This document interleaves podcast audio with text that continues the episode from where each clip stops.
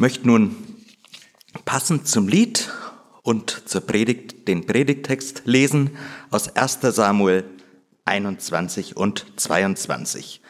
David in Nob.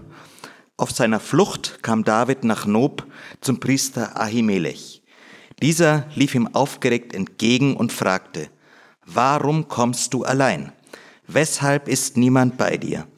David erwiderte, der König hat mir einen Auftrag gegeben, von dem niemand etwas erfahren darf. Die Leute habe ich an einen bestimmten Ort bestellt, aber jetzt hast du etwas zur Hand? Kannst du mir fünf Brotfladen geben oder was sich sonst auftreiben lässt? Ich habe aber kein gewöhnliches Brot hier, nur heiliges Brot ist da, wandte der Priester ein. Wenn sich deine Männer nur von Frauen ferngehalten haben, Seit vorgestern sind wir mit keiner Frau in Berührung gekommen, sagte David. Seit unserem Aufbruch sind auch die Waffen der Leute rein. Auch wenn es nur ein gewöhnliches Unternehmen ist, so werden sie heute erst recht rein sein. Da gab der Priester ihm die heiligen Brote, die man eben vom Tisch im Heiligtum abgeräumt hatte, um frisches Brot aufzulegen. Andere Brote waren nicht da. An diesem, Brot, an diesem Tag hielt sich dort vor Jahwe auch ein Mann aus dem Gefolge Sauls auf. Es war der Aufseher über die Hirten Sauls, ein Edomiter. Er hieß Doeg. David fragte Ahimelech, hast du nicht ein Speer oder ein Schwert für mich? Ich könnte, ich konnte meine Waffen nicht mitnehmen, weil die Sache des Königs so dringend war. Doch, sagte der Priester, wir haben das Schwert des Philisters Goliath hier, den du im Terebintental erschlagen hast. Es ist in einen Mantel gewickelt und liegt hinter dem Ephod. Wenn du willst, kannst du es haben. Eine andere Waffe ist nicht hier. Gib es mir, sagte David. Solch ein Schwert gibt es nicht noch einmal. David in Gad, Philisterland. Noch am selben Tag setzte David seine Flucht fort und kam zu Achish, dem König von Gad. Doch die Hofbeamten des Achish warnten den König. Ist das nicht David? Es ist doch der, er ist doch der König im Land. Er ist es doch, von dem sie in Reigen tanzen singen. Saul hat tausend Mann erschlagen, David aber zehnmal tausend. David nahm sich diese Worte sehr zu Herzen und geriet in große Furcht vor Achish, dem König von Gad. Darum stellte er sich wahnsinnig und tobte, als man ihn festhalten wollte. Er kritzelte auf die Torflügel und ließ Speichel in seinen Bart laufen. Da sagte Achish zu seinen Leuten, Ihr seht doch, dass der Mann wahnsinnig ist. Was bringt er ihn zu mir? Gibt es hier nicht schon genug Verrückte, dass ihr mir auch den noch herbeischaffen müsst? Soll er sich doch woanders austoben, aber nicht in meinem Haus. David in Adulam. David floh aus Gad in eine Höhle bei Adulam. Als seine Brüder und seine ganze Sippe davon hörten, kamen sie dort zu ihm hin. Bald scharten sich noch andere um ihn, Menschen, die bedrängt, verschuldet oder verbittert waren. Er wurde ja Anführer. Schließlich waren es etwa 400 Mann. David in Mitzpe, Moab. Von dort aus ging David nach Mitzpe in Moab und bat den König der Moabiter, Lass doch meinen Vater und meine Mutter bei euch wohnen, bis ich weiß, was Gott mit mir vorhat. So brachte er beide zum König von Moab. Solange David auf der Bergfestung war, blieben sie am Königshof. Dann sagte der Prophet Gad zu David, Bleib nicht auf der Bergfestung, kehr ins Land Juda zurück. Da zog David in den Wald von Heret. Vielen Dank, Frank, für die Textlesung und einen wunderschönen guten Morgen euch allen heute zum Gottesdienst. Ich freue mich, dass wir gemeinsam weiter lernen dürfen aus der Lebensgeschichte von David. Wir betrachten diese Lebensgeschichte ja jetzt schon einige Wochen und ich denke, mittlerweile ist jedem von uns irgendwo deutlich geworden, das Leben Davids war alles andere als so ein vorhersehbares, gerades, lineares Leben, so, ne? Wie man das kennt, wie es quasi jedem anderen aus seinem Dorf auch ergeht. Das ist ja was viele Eltern sich wahrscheinlich auch heute von ihren Kindern hier wünschen. Wenn man sein Kind großzieht, dann rechnet man eben mit den ganz normalen Begebenheiten dieser Welt. Man schickt sie zur Schule, man möchte, dass sie eine gute Ausbildung machen, man möchte, dass sie dann einen guten Job haben, man möchte, dass sie dann selbst einmal einen tollen Partner finden und man bereitet seine Kinder darauf vor. Vielleicht bereitet man sie zwischendrin mal auch auf den Ernst des Lebens vor, indem man sie zum Beispiel, weiß er sich, in den Blockflöteunterricht schickt und sie damit quält oder keine Ahnung, äh, Handy-Restriktionen gibt, nur noch zwei Stunden am Tag oder so. Aber im Großen und Ganzen haben wir so ein relativ normales, lineares Leben von Kinder, wie sie aufwachsen. So stellen wir das uns vor. Denke ich mir jetzt mal, ohne selbst welche zu haben. Aber Davids Geschichte zeigt, dass es manchmal einfach ganz anders im Leben kommen kann, als man sich das vielleicht so vorgestellt hat oder vielleicht auch als man es vorbereitet hat. Davids Geschichte war bisher von einem riesen Höhenflug gezeichnet. Er, der kleine, unscheinbare Schafhirte, wird zum Kriegshelden und dann wird ihm auch noch das Königtum in Aussicht gestellt und er wird gesalbt. Und dann,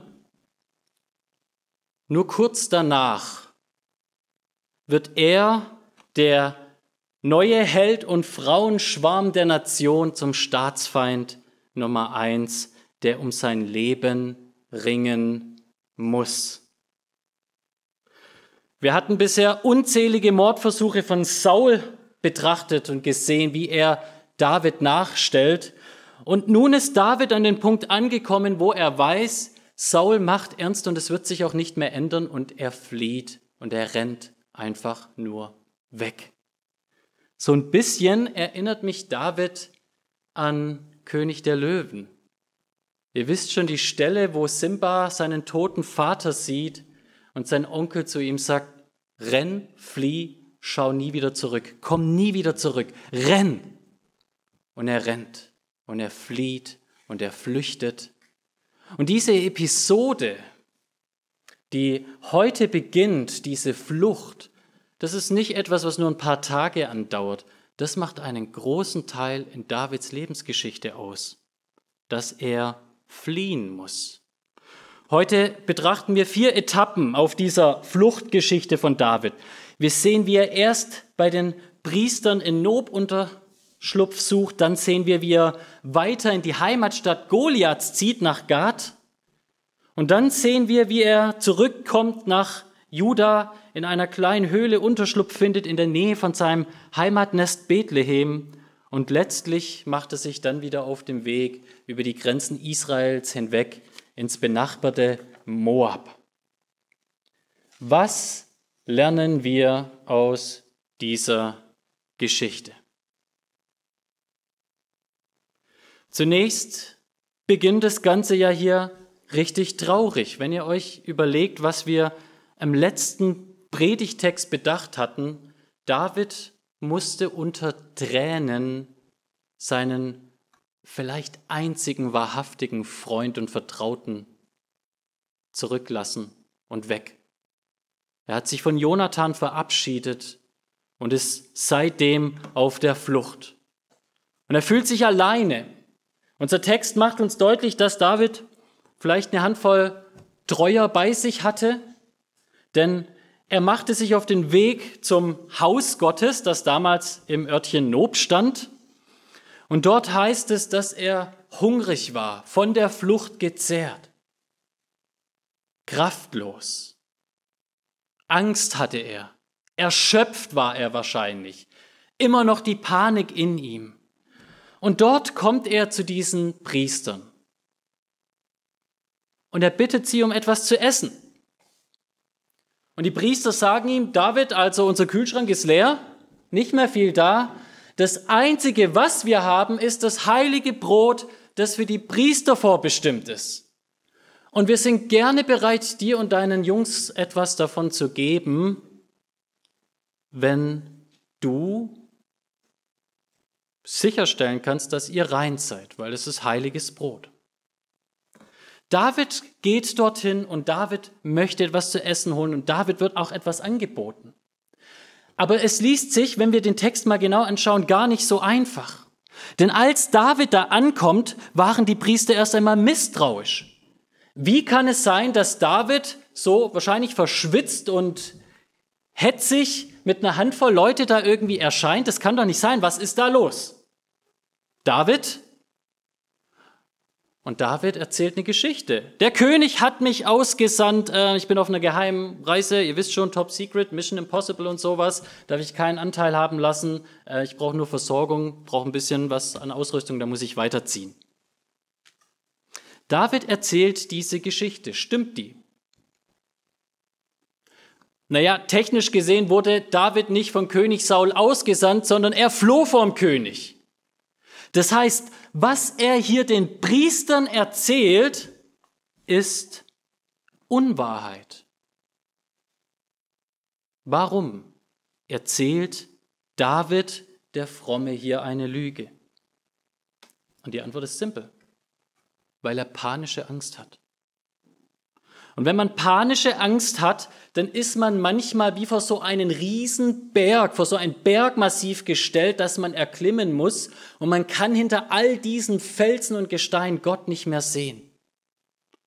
Und dann sucht man andere Ausflüchte. Und die Ausflucht, die David hier sucht, ist, dass er eine Geschichte erzählt.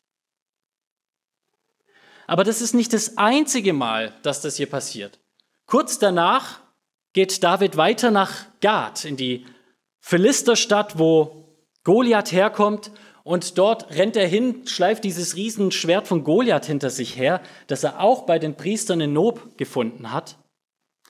Und als David eben dort in dieser Stadt ist, wird er erkannt.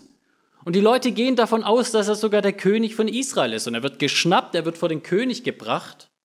Und in diesem Moment fällt David nichts anderes mehr ein, als wie ein Spastiker rumzuzucken, so als ob er gerade einen epileptischen Anfall oder sowas hätte, und sich den Speichel in den Bart laufen zu lassen. So dass jeder, der ihn sieht, denkt, der Typ, der gehört hier nicht äh, vors Gericht im Königshof, sondern der gehört, weiß er sich, in der Anstalt. So präsentiert er sich. Und er kommt durch und der König sagt, ich habe genug Irre hier, schaff diesen Typ von mir. Und er kommt wieder davon. Wir sehen hier am Anfang zwei Geschichten, wo David sich durchmogelt und er schafft es. Und wisst ihr, an wen David mich hier erinnert?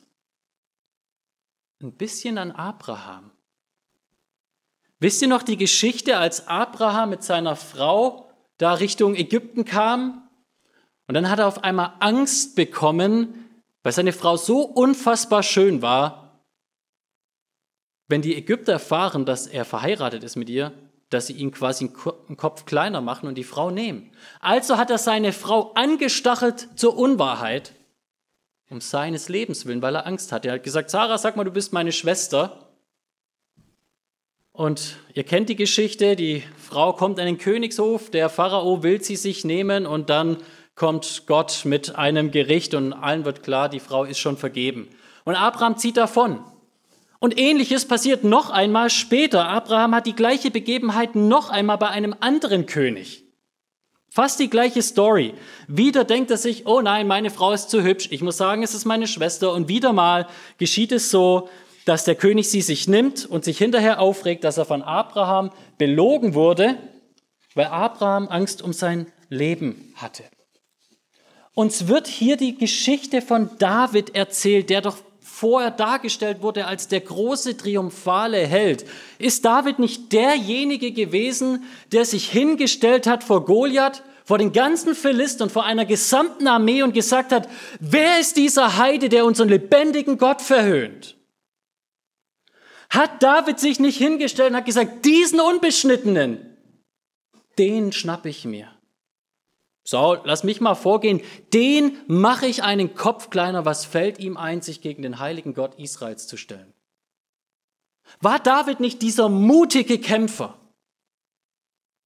Und jetzt sehen wir, wie er auf einmal von Angst eingenommen ist.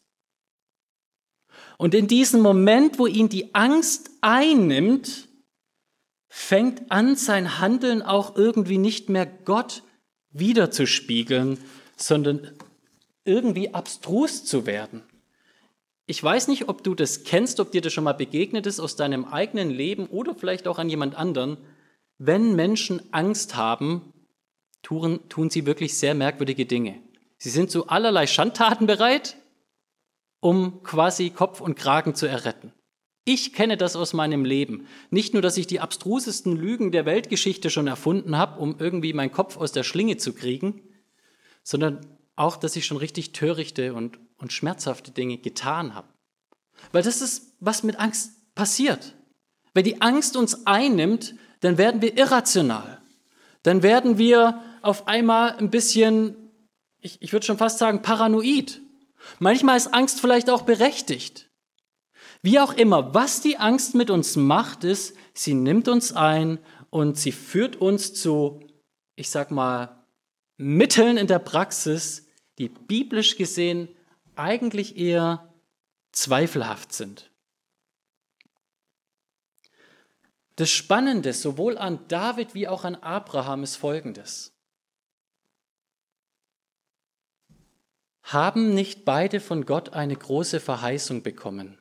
Hat nicht Gott zu Abraham gesagt, aus Sarah, nicht aus irgendeiner anderen Frau, soll dir ein Same geboren werden?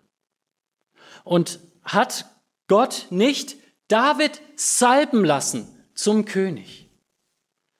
Das heißt, in der Theorie hätte beiden klar sein müssen. Abraham hätte klar sein müssen, kein König dieser Welt kann ihm die Frau klauen. Er kann nicht sterben, bis sein Job erfüllt ist, nämlich dass er Vater eines großen Volkes oder vieler Völker werden würde.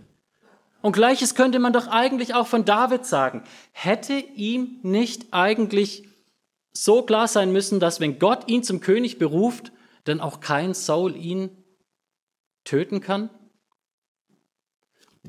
Ihr merkt schon, in der Theorie ist das ganz einfach, gell? Ist uns klar.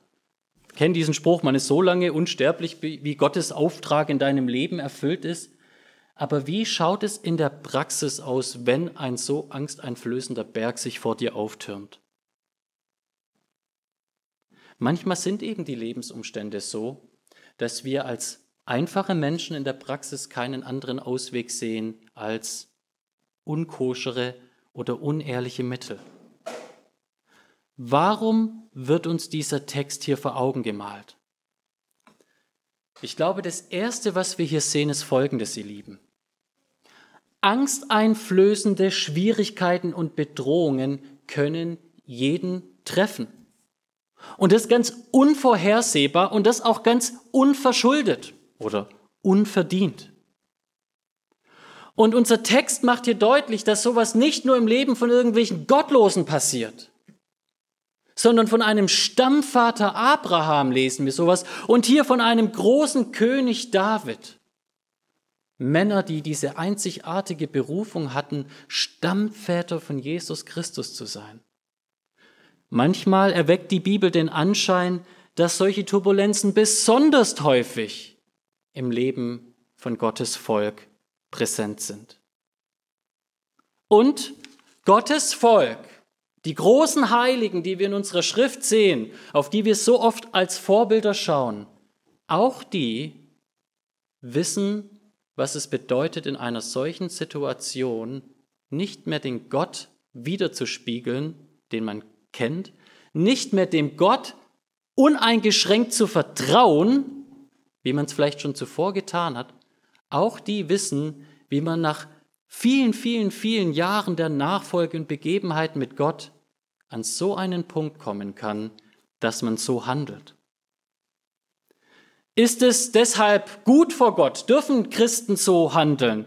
Ich glaube, dass wir nicht hier in diesen Text reinschauen können, wie wir es ja oft so, so haben, ne? was lerne ich aus dem Text für mich? Ähm, mit wem kann ich mich identifizieren? Okay, ich bin David. Okay, wenn die Bedrängnis in mein Leben kommt, sei unehrlich. Ich glaube nicht, dass wir das aus diesem Text schließen können. Wir wissen von unserem Gott, Titus 1, Vers 2, dass er der Gott ist, der nicht lügen kann.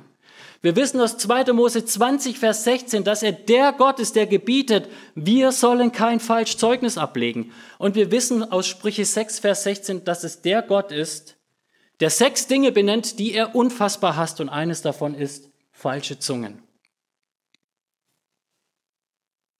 Heißt das aber, dass hier David deswegen jetzt von Gott verstoßen wird, weil er vielleicht nicht perfekt gehandelt hat?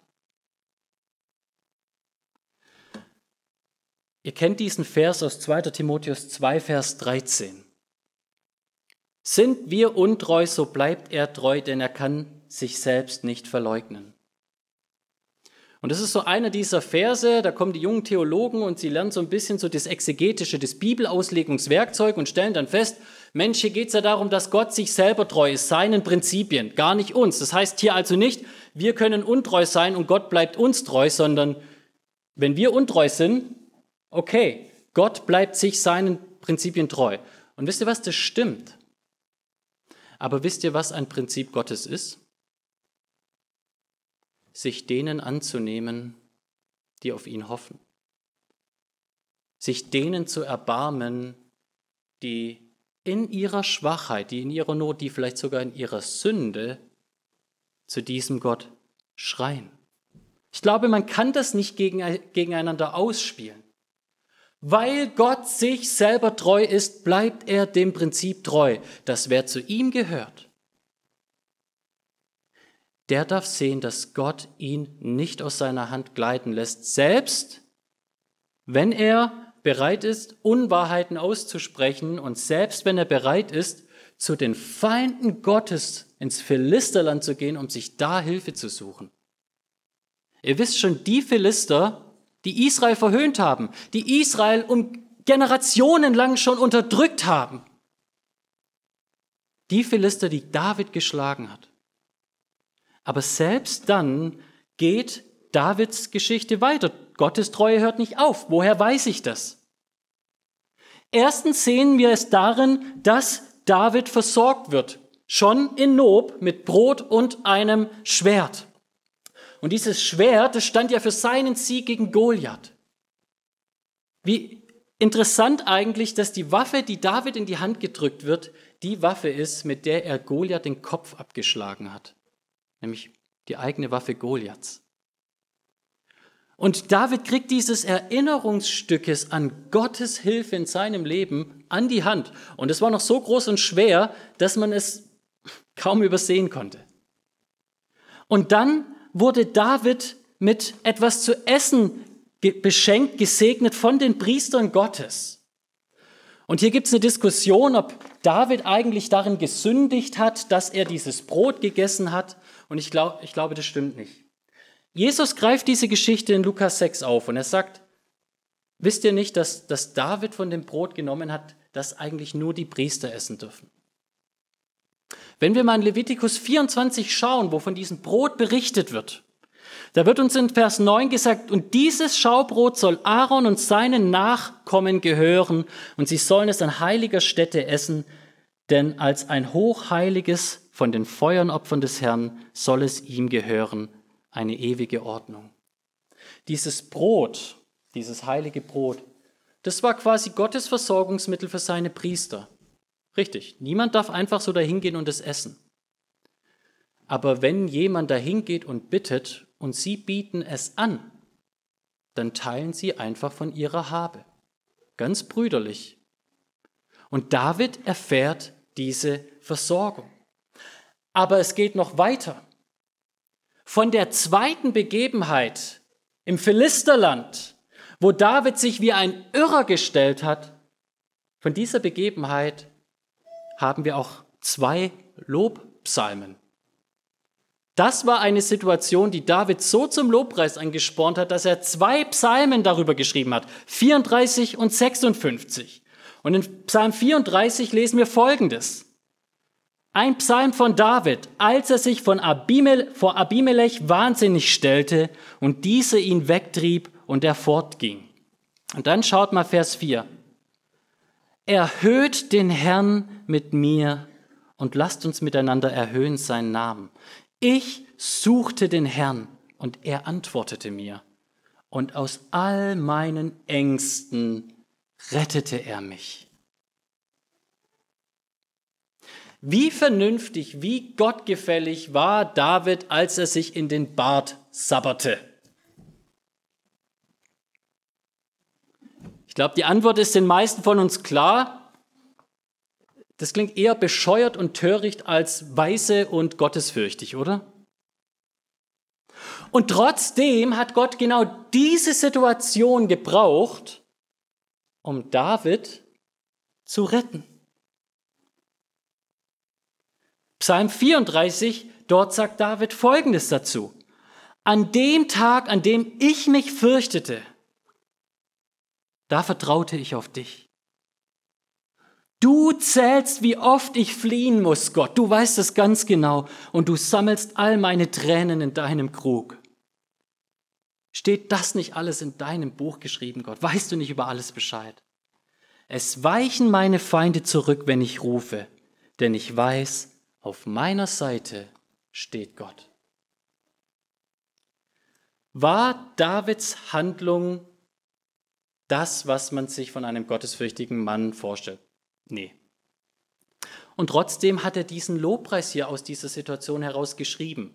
Jetzt glaube ich, wenn ich ehrlich bin, ich glaube nicht in diesem Moment, als David da stand und sich in den Bart zapperte, dass auf einmal irgendwie der, der Goethe und der Schiller in ihm irgendwie aufgesprossen sind und dann hat er liebliche Psalmworte gedichtet und während er das getan hat, mit dem Supper im Bart, hat er sich vorgestellt, wie irgendwelche Engelschöre Gott preisen oder sonst was.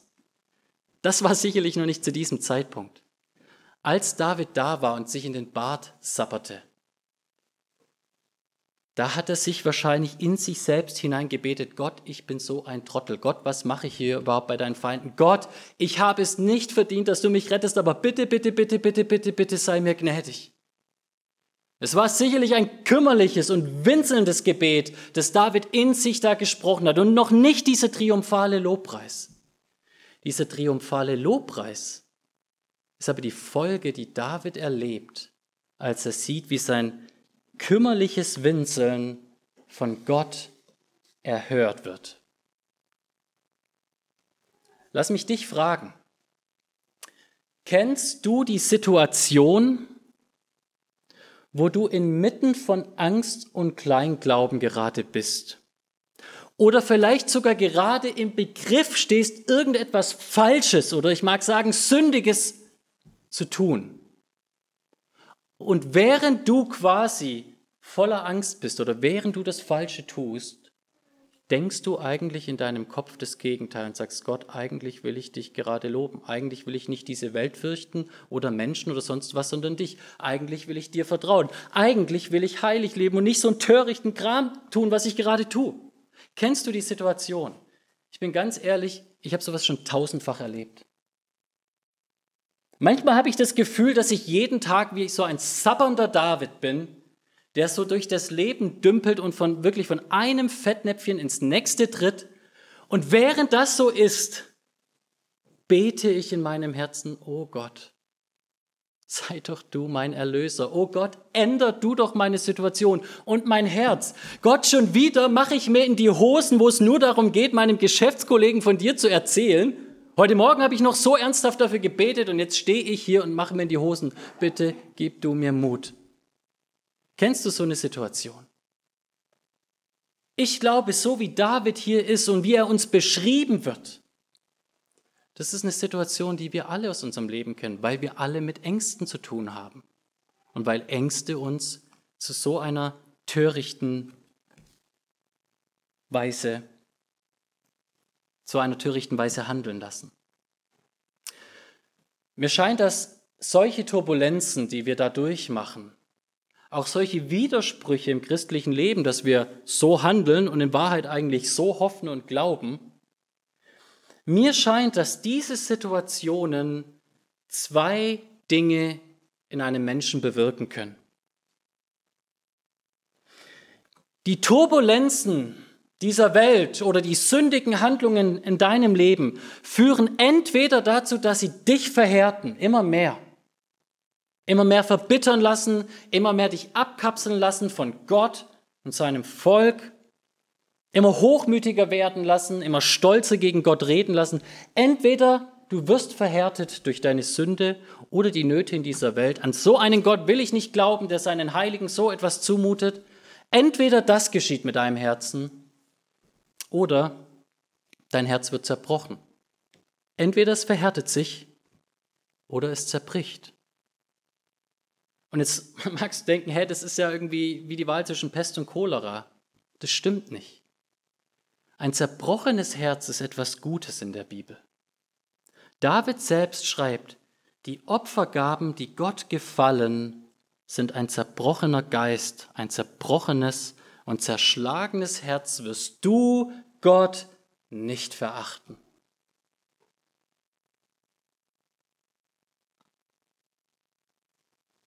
Wenn du mit einer solchen Situation konfrontiert wirst, wenn dich Ängste plagen, wenn Turbulenzen in dein Leben eindringen, wenn du auf einem sündigen Pfad läufst, entweder es verhärtet dich, du wirst sehen, wie du immer weiter und weiter abgleitest, bis du irgendwann mal weg vom Fenster bist, oder es zerbricht dich. Und dieser Zerbruch ist der Startpunkt, wo Gott etwas Neues in dir aufbaut.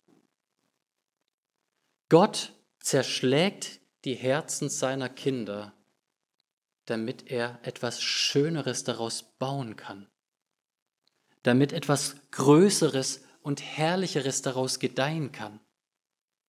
Es tut mir leid, dich damit konfrontieren zu müssen, aber Gottes größtes Ziel in deinem Leben ist nicht, dich hier rundum glücklich zu machen, all inclusive, sondern Gottes größtes Ziel in deinem Leben ist, dich mehr und mehr ihm ähnlich zu machen, dich barmherzig zu machen, dich langmütig zu machen, dich demütig zu machen. Das Schönste, was es für Gott gibt, ist zu sehen, wie sein Volk ihn widerspiegelt. Das ist der Lobpreis, der Gott gefällt. Und deswegen ist das Opfer, das Gott gefällt, ein zerbrochenes Herz, das vor ihn kommt. Herr, schau diesen Scherbenhaufen an, der ich bin. Hier flüchte ich, statt mutig dazustehen. Hier fürchte ich Menschen, anstatt dich zu fürchten. Schau mich an, Gott, wie ich bin, und mach was daraus. Mach was daraus. Das ist der Lobpreis, der Gott gefällt. Und das ist das, was Gott in einem David hier gerade macht. David wird gedemütigt. Vielleicht als Vorbereitung, um selbst einmal Hirte sein zu können. Ich glaube nicht, dass David sich dahingehend irgendwie von Saul abhebt, dass David irgendwie schlimmere Sachen durchmachen musste als Saul. Saul war auch jemand, der einen ungeraden Lebensweg hatte. Er hatte sich auch nie ausgesucht, König zu werden und dann war er auf einmal in dieser Verantwortung, musste damit umgehen. Und als Saul quasi im Königtum war, hat er auch die Situation kennengelernt, dass Feinde sich wie ein Berg vor ihm auftürmen und der Prophet Gottes lässt auf sich warten. Gottes Hilfe scheinbar lässt auf sich warten. Auch Saul musste wirklich mit einer schweren, schweren Botschaft zurande kommen. Bei David heißt es, David, du fliehe, sonst wirst du sterben. Bei Saul hieß es, Saul, dein Königtum wird für immer von dir genommen werden, du kannst nichts dagegen tun, ich habe es in eine andere Hand gegeben, niemals soll einer deiner Nachkommen auf dem Thron sitzen. Was für eine Botschaft. Das, was du dir jetzt die letzten Jahre aufgebaut hast, wo sich dein Herz jetzt so ran erfreut hat oder auch gewöhnt hat, das wird dir komplett genommen, 100 Prozent davon. Saul wird ebenso wie David konfrontiert mit solchen Turbulenzen im Leben. Aber seht ihr das, wie Saul sich immer mehr verhärtet? Immer weniger interessiert für Gott und immer mehr die Gottesfürchtigen verfolgt? Er hat Turbulenzen durchgemacht wie David, aber sein Herz verhärtet sich während Davids Herz zerbricht. Und ihr Lieben, hier an diesem Punkt will ich einfach nur wirklich eines sagen. Ich bete so sehr für dich und mich, für jeden von uns, dass all die Situationen, die Gott dir ins Leben gibt, dass das nicht Mittel sind, dich von Gott abzutreiben, sondern dass Gott es als Katalysator nimmt, um dich in deiner Nachfolge anzuspornen. Wenn Gott dir Zerbrüche ins Leben gestellt hat, dann nur um dir darin zu begegnen. Nur in der Wüste lernt das Volk Israel, dass Gott ihr Versorger ist. Nur in der Krankheit lernt der Mensch, dass Gott unser Arzt ist. Nur wenn uns Freuden dieser Welt verborgen bleiben, verwehrt werden, lernen wir, dass in ihm alle Freude ist. Und ich bete so darum, dass das in dir und in mir geschieht, weil ich muss euch sagen, einer der wichtigsten Menschen für mich in meinem Leben, einer der größten geistlichen Vorbilder, die ich je in meinem Leben hatte, ich habe gesehen, wie er über Jahre abgegleitet ist. Und heute sehe ich einfach, wie er auf einem Weg ist, wo er sagt, ich will mit diesem Gott nichts mehr zu schaffen haben. Mein Herz blutet. Mein Herz blutet, weil ich nichts tun kann. Mein Herz blutet, weil ich so lange geschwiegen habe und nichts getan habe. Mein Herz blutet, weil ich diesen Menschen so sehr liebe und ich fühle mich machtlos und gebunden. Und ich hoffe und ich ringe und ich bete, dass Gott diese Verhärtung, die er aufgebaut hat, mit seinem Hammer durchdringt, damit er auch wieder von neuem leben kann. Ich weiß, jetzt habe ich mich hier viel an dieser Stelle verzettelt, deswegen will ich relativ flott weiter in die letzten Verse in Moab und der Weg dahin auch über Adullam. David entkommt als Wahnsinniger vor dem König und er geht zurück in sein Heimatgebiet und dort heißt es, dass er in der Höhle in einer Höhle Zuschlupf gefunden hat, die in der Nähe von seiner Heimat war. Und seine Familie kommt zu ihm und neben seiner Familie noch ein ganzer Trupp von weiteren geplagten Menschen. Wir sehen hier, dass da eine Menge zu ihm kommt von 400. Und sie werden beschrieben als jene, die bedrängt sind, als jene, die erbitterten Gemütes sind, als jene, die verschuldet sind. Und diese 400 Menschen schließen sich David an. Und auch das ist irgendwie ein Stück weit eine Erinnerung für mich an die Geschichte von Abrahams. Da kommt der David quasi einsam und alleine, flüchtend, Unterschlupf suchend in einer Höhle vom heidnischen König mit einer vollgesapperten, mit einem vollgesapperten T-Shirt. Und dann auf einmal aus dem Nichts kriegt er eine kleine Armee von 400 Seelen, die sich um ihn scharren.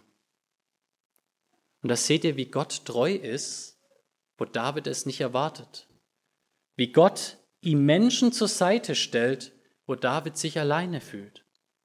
Und auch hier, wenn ihr die Beschreibung dieser Menschen seht, warum glaubt ihr denn, dass die Verschuldeten, warum die Geplagten, warum die Verachteten zu David kommen und ihn als ihren Anführer haben wollen. Ich glaube, die Botschaft ist, weil David durch diese Leidensschule als geplagter und verachteter gelernt hat, was es heißt, in dieser Situation zu leben, Gott immer noch im Blick zu haben und diese Menschen sehen in ihm Führungspotenzial. Ich glaube, manches lässt Gott uns durchstehen im Leben, damit wir anderen, die vielleicht ähnliches oder schlimmeres durchmachen, eine Stütze sein können. Ich weiß, dass ich in vielerlei Hinsicht früher sehr viel naiver und törichter war als heute. Und manch einer mag sagen, ist das überhaupt möglich? Glaubt's mir, ich war mal noch törichter und noch naiver. Und ich war mal äh, vor allen Dingen noch stolzer und, und, und härter ich habe mehr von Menschen gefordert, weniger Verständnis gehabt. Und Gott hat mich durch so manche Zerbrüche geführt im Leben, dass ich Verständnis bekommen habe für andere, die leiden.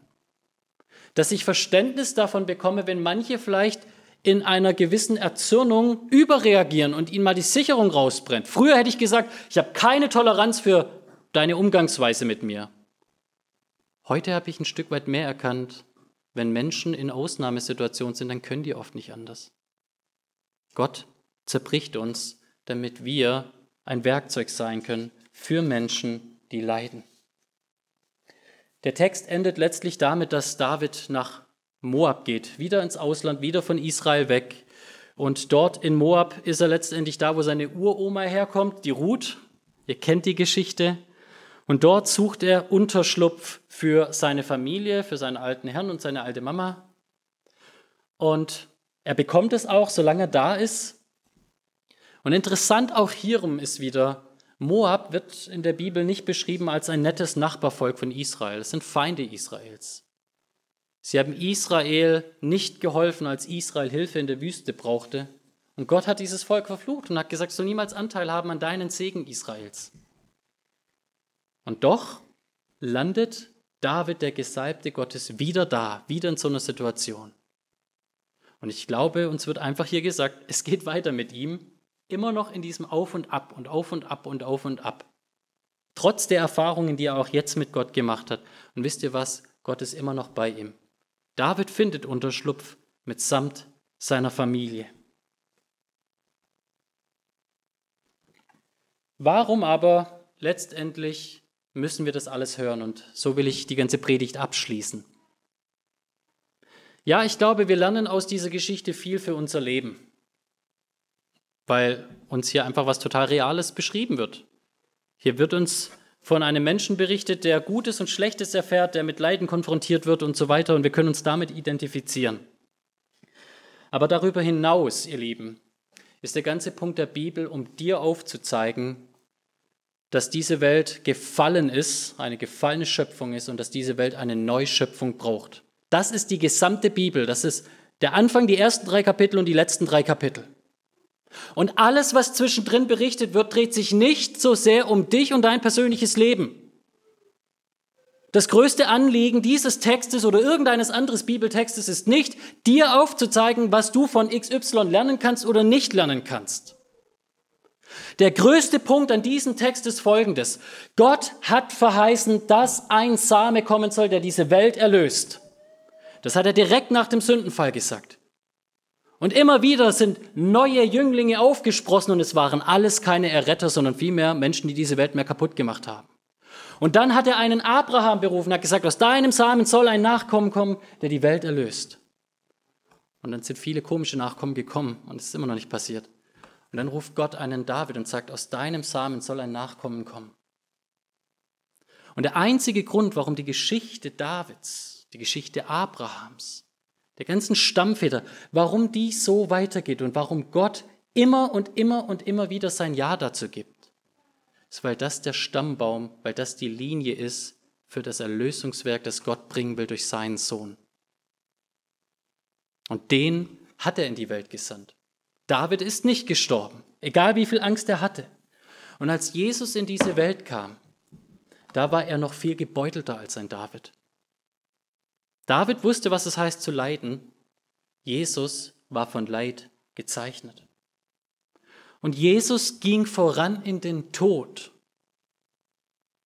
um dann wieder aufzustehen, um der Anführer, der Erstgeborene einer neuen Schöpfung zu werden. Aber nicht nur dass Jesus am Kreuz bewiesen hat, dass er alle, die er retten will aus Liebe, die ihre Schuld auf ihn werfen und sagen, Jesus, nimm du meine Strafe für mich. Er hat auch bewiesen, dass er weiß, was es heißt zu leiden. Und es heißt, er ist der Herr, zu dem du dein kleines, verletztes, vielleicht auch kümmerliches Herz heute bringen kannst. Du kannst dein Herz heute zu ihm bringen und ihm sagen, Jesus, ich will mich dir so anvertrauen, wie die 400 sich dem David anvertraut haben. Und ihr dürft sicher sein, auch wenn wir Gottes Handeln oft nicht unmittelbar sehen, sondern nur zwischen den Zeilen oder vielleicht sogar nur Retroperspektiv im Rückblick, ist es doch so, dass Gott handelt für alle die, die ihre Hoffnung auf diesen König setzen. Amen.